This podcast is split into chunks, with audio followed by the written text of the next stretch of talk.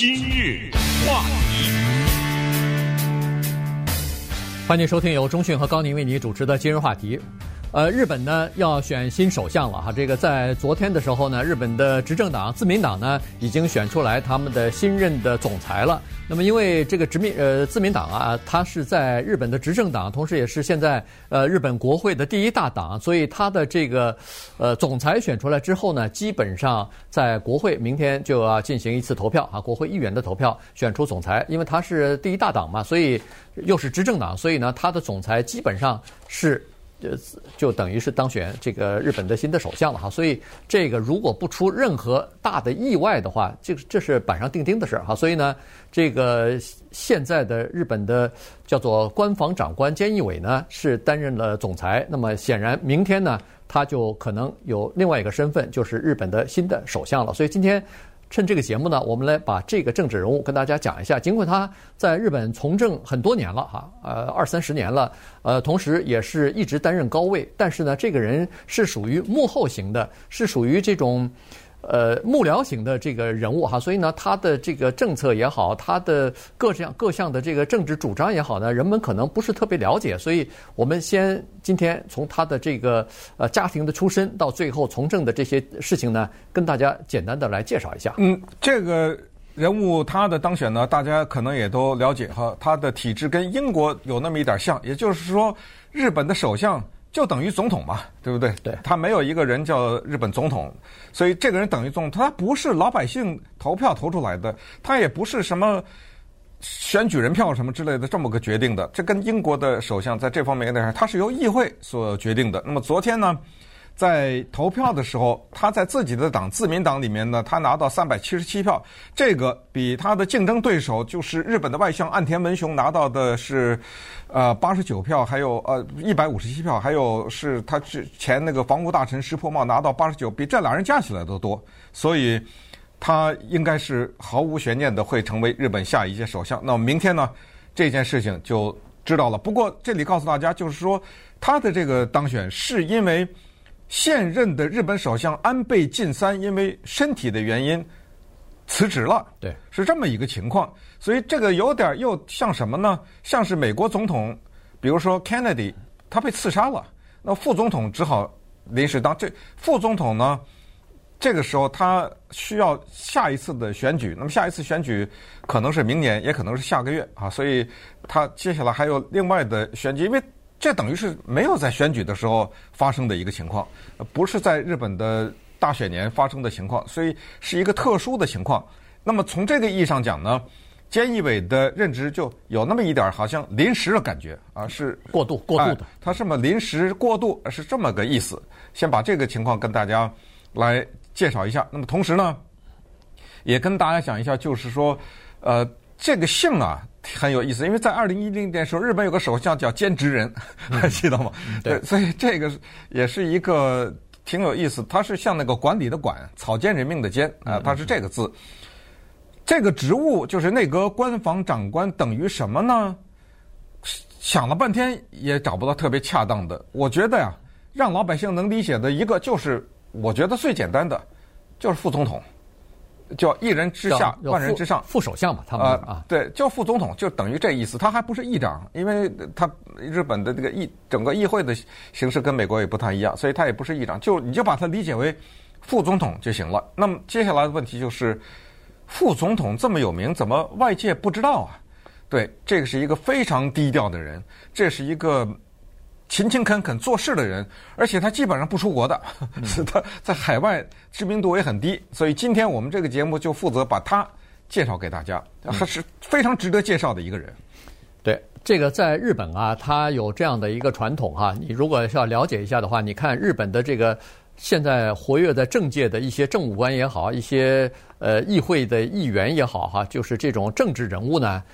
绝大多数都是来自于精英的，叫做官僚家庭，就是这是政治家庭、政治世家里边的，包括那个刚刚辞职的安倍晋三，这是这是一个政治世家里边出身的一个呃一个宠儿啊，等于是他父亲曾经担任过呃日本的叫做呃这叫国防大臣吧，还是外交大外外哎外交大臣，就是外交部长，哎外交部长。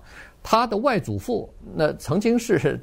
日本的首相啊，他们一家三个首相，哎，一家三个算他自己在内。对，啊、他的外祖父的弟弟也曾经担任过首相，然后再加上他啊，这是一门三三首相，这这了不起，就等于他们家出了三个总统啊，对对，就是就就这么个 情况啊。他那个外祖父担任过两任，他又担任过两任，所以这这呃祖孙三代一共担任了好几十年，在在日本把持了好几十年，所以他等于是有自己的政治势力哈。然后，菅义伟这次能当选呢，离不开安倍的支持啊。如果要是安倍对这个人没有信心的话，他不会支持他。如果他不支安倍不支持菅义菅义伟的话，可能这个选情就会出现一呃这个变化哈。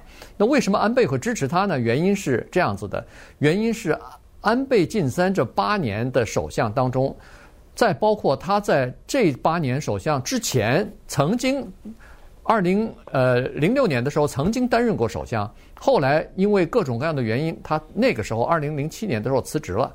在那次担任首相的时候，菅义伟就是他身边的左膀右臂了。嗯，但是他后来辞职下野之后呢，菅义伟当然仍然留在政界，但是他依然没有改换门庭啊，没有投靠新的主子，还继续。在背后支持这个菅义伟，所以呃，坚持这个安倍。所以安倍在第二次担任二零一二年担任首相的时候呢，就认为说这个菅义伟的忠诚可靠啊，打动他了。所以呢，那个第二号人物，这个叫做官房长官，就给了他了，给了菅义伟了。实际上，菅义伟做官房长官这个职务，等于是安倍首相的叫做办公厅厅长啊，或者办厅办公厅主任，或者叫美国叫幕僚长，等于他。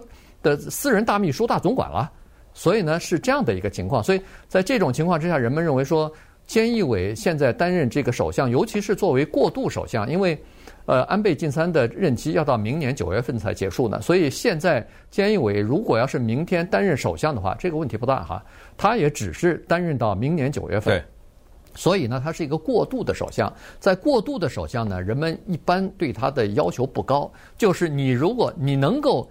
这个萧规呃，这叫什么？曹规萧随啊？什么？呃，这叫萧规曹随啊？就是如果要是你能够延续安倍的各项主要的政策就行了，安安稳稳的把这一个他的这个任期做完就可以了。他这个老百姓也好，这个国会议员也好，对这个过渡首相的要求大概就是这个，就是平稳的过渡。但是呢，现在有可能认为说，菅义伟上任之后可能。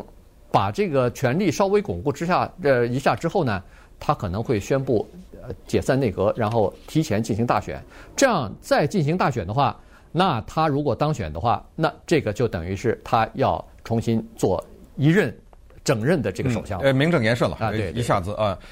刚才说了半天安倍晋三名门望族，再看一看菅义伟，他呢？如果说和安倍有明显的反差的话，他太大的反差了。他是日本秋田郡一个种草莓的农民的孩子，他小的时候上学要走一个小时的山路去上学。我怎么突然想起陈水扁呢？当年我觉得，呃，陈水扁也是这么一个路子哈。他是在乡间长大的，家里的那个老大。他昨天在。听到自己高票当选的时候，在党内了哈，他发表的感言的时候就说了：“他说我是秋田一个农民家的长子，我迈进政界的时候，我既没有地缘关系，也没有血缘关系，一切都是从零开始。他说我发誓要把自己的一切要贡献给日本和贡献给日本的老百姓。七十一岁，今年比他的老板安倍晋三还要大五岁。”安倍六十六岁，所以他已经是祖父了啊！在这个年纪呢，他进入到了日本的政界。这么一个农民的孩子，要走一个多小时的山路上学的这么一个孩子，他是怎么进入政界的？这个里面有一个特别重要的因素，就是这个人的性格。他是一个什么样的一个性格？等一下给大家介绍一下啊！这个人他是什么样一个做事风格？给大家介绍一下，他有可能。对日本的政治以及日本在国际上的地位、国际关系方面要起到哪些作用？他对安倍的现任的一些现行的一些政策会有哪些的改变，或者是有哪些的继续的推动等等，这都是我们想知道的。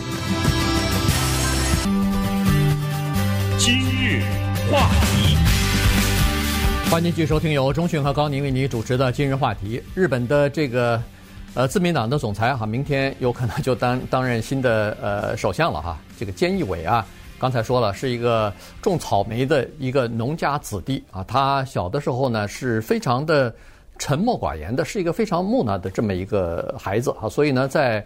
学校里边呢，基本上是没人理、没人理会他的这么的一个，就是可有可无的这么一个存在啊。但是后来他的一些同学看到他最后在政界一步一步的崛起的时候呢，都认为说这个人可以用四个字来形容，叫大器晚成哈。在小的时候呢，不显山不漏水。那么后来的时候呢，根据自传，他是说。他到了成年十八岁的时候，这个父亲呢是希望儿子来继承自家的这个呃农场的啊，经营自己的这个草莓种植啊什么的。但是呢，这个儿子是非常有自己的这个计划和安排的。当时他就跟他父亲说：“他说不行，我要离开，我要离开我们的这个农场了，我要准备去东京去闯荡一番。”年轻人啊，所以呢，他自己就真的去了东京了。一开始是。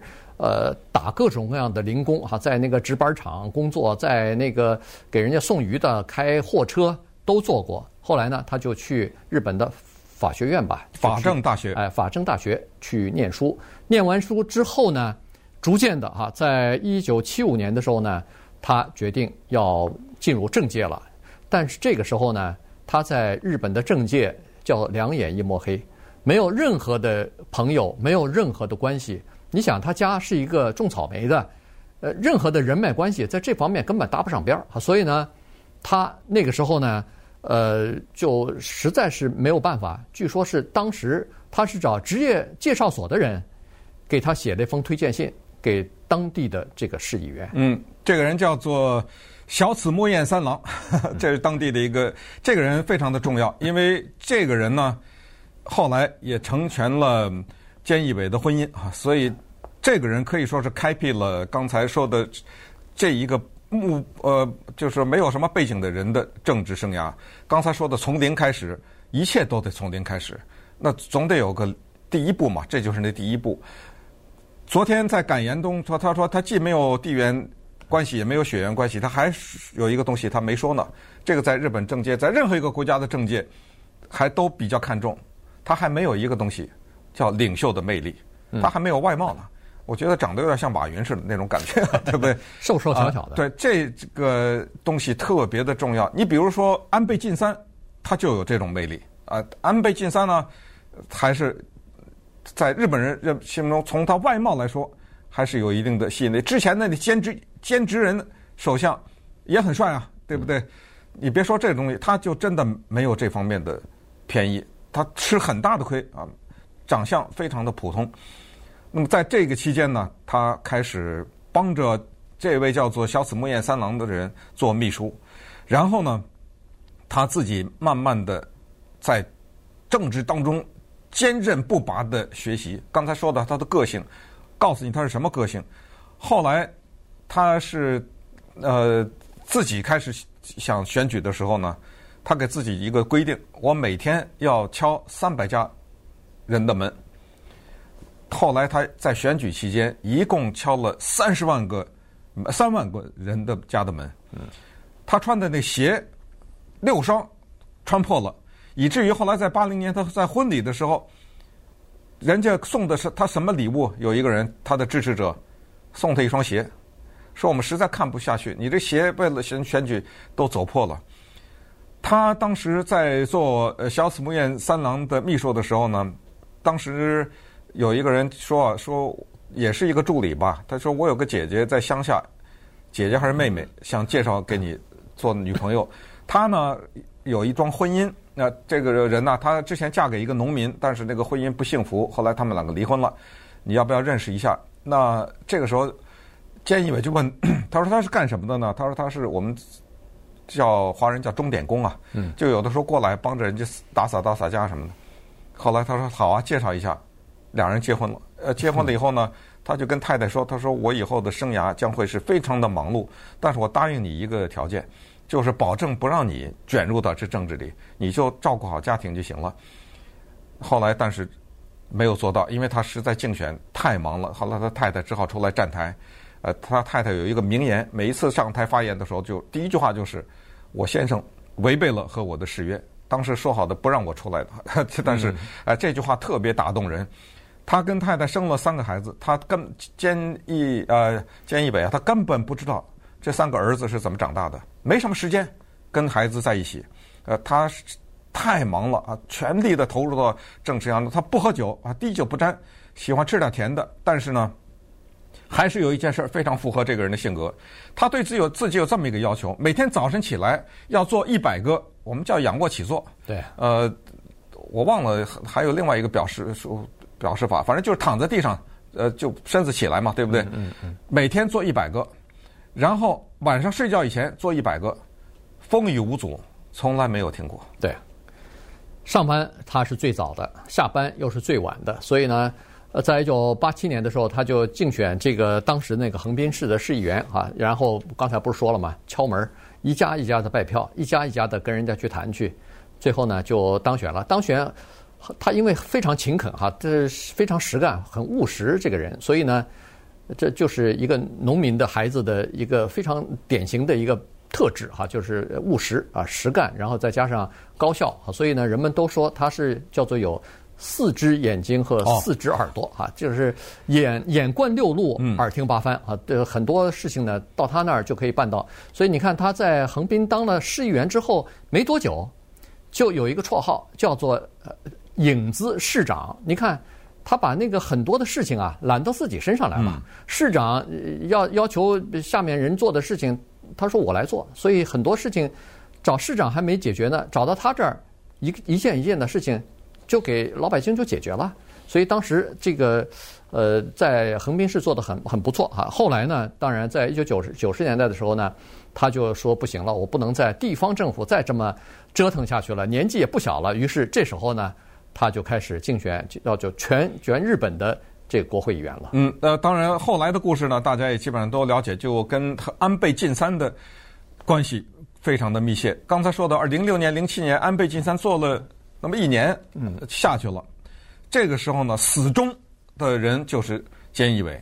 他不但是紧紧的跟着下台的安倍晋三，而且在背后一直鼓励他，说你不能气馁，呃，坚决的你要杀回去，一定要卷土重来。这种时候，说实话才是看人的时候。嗯，呃，你飞黄腾达的时候，那种时候，全都是笑脸相迎。当一个人。进入到低谷的时候，当一个人生活中遇到重大挫折的时候，你这个时候再看身边的人，这是一个特别俗的道理，谁都知道的一个道理，但是很少有人做得出来。你说他是一个默默无闻的一个助理，一个只是帮手的这么一个人呢，也不一定，因为他也有特别实际的政界的贡献。你比如说，他在安倍晋三的内阁之内，他成功的。推动了一个不受日本人欢迎的叫国家安全法，他那那个安全法不是我们说的中国的那和香港的这个安法，他是让日本加入盟军海外作战。嗯，他就修改叫做和平宪法。对啊，你这东西很干，我们的人干嘛去打仗去啊？跑伊拉克跑什么之类的？哎，他这个还有一个就是他在两年以前推动了一个增加叫外籍劳工法，让外国人到呃日本来工作。还有就是所谓的促进旅游，他对。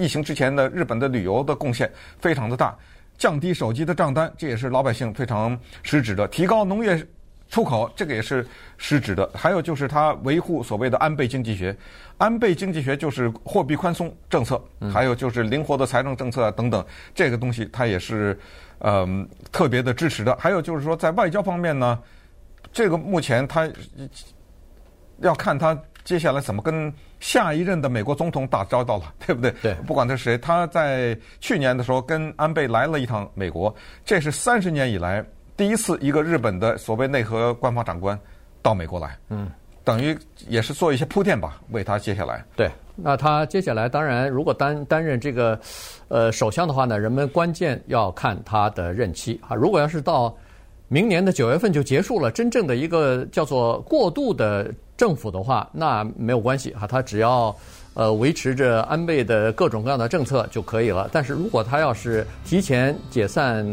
国会、解散这个内阁，然后重新进行他大选的话，那他就要有提出自己的政治主张来哈。现在大概最重要的就是外交关系来说，最重要的就是两个关系，一个是跟美国的关系，因为外交方面呢，安倍他和美国的关系呢是建立在他这个个人和川普个人之间有着良好的叫做个人的互动和个人的关系哈，所以呢，整个的两个国家的这个外交关系呢有这个作为基础，但是菅义伟在这方面呢稍微差一点，他一是出身比较贫寒，第二是他。可能跟别人打交道的这个呃，就是这方面，就是建立私人关系这方面呢，可能稍微差一点，所以他跟呃川普之间的互动怎么样，现在不清楚。还有另外一个重要的关系，就是和中国的关系。好，所以呢，这两个大国和日本的关系呢，大概就构成他整个的外交政策方面最主要的主轴了。因为他在外交方面呢，确实是有板短板的。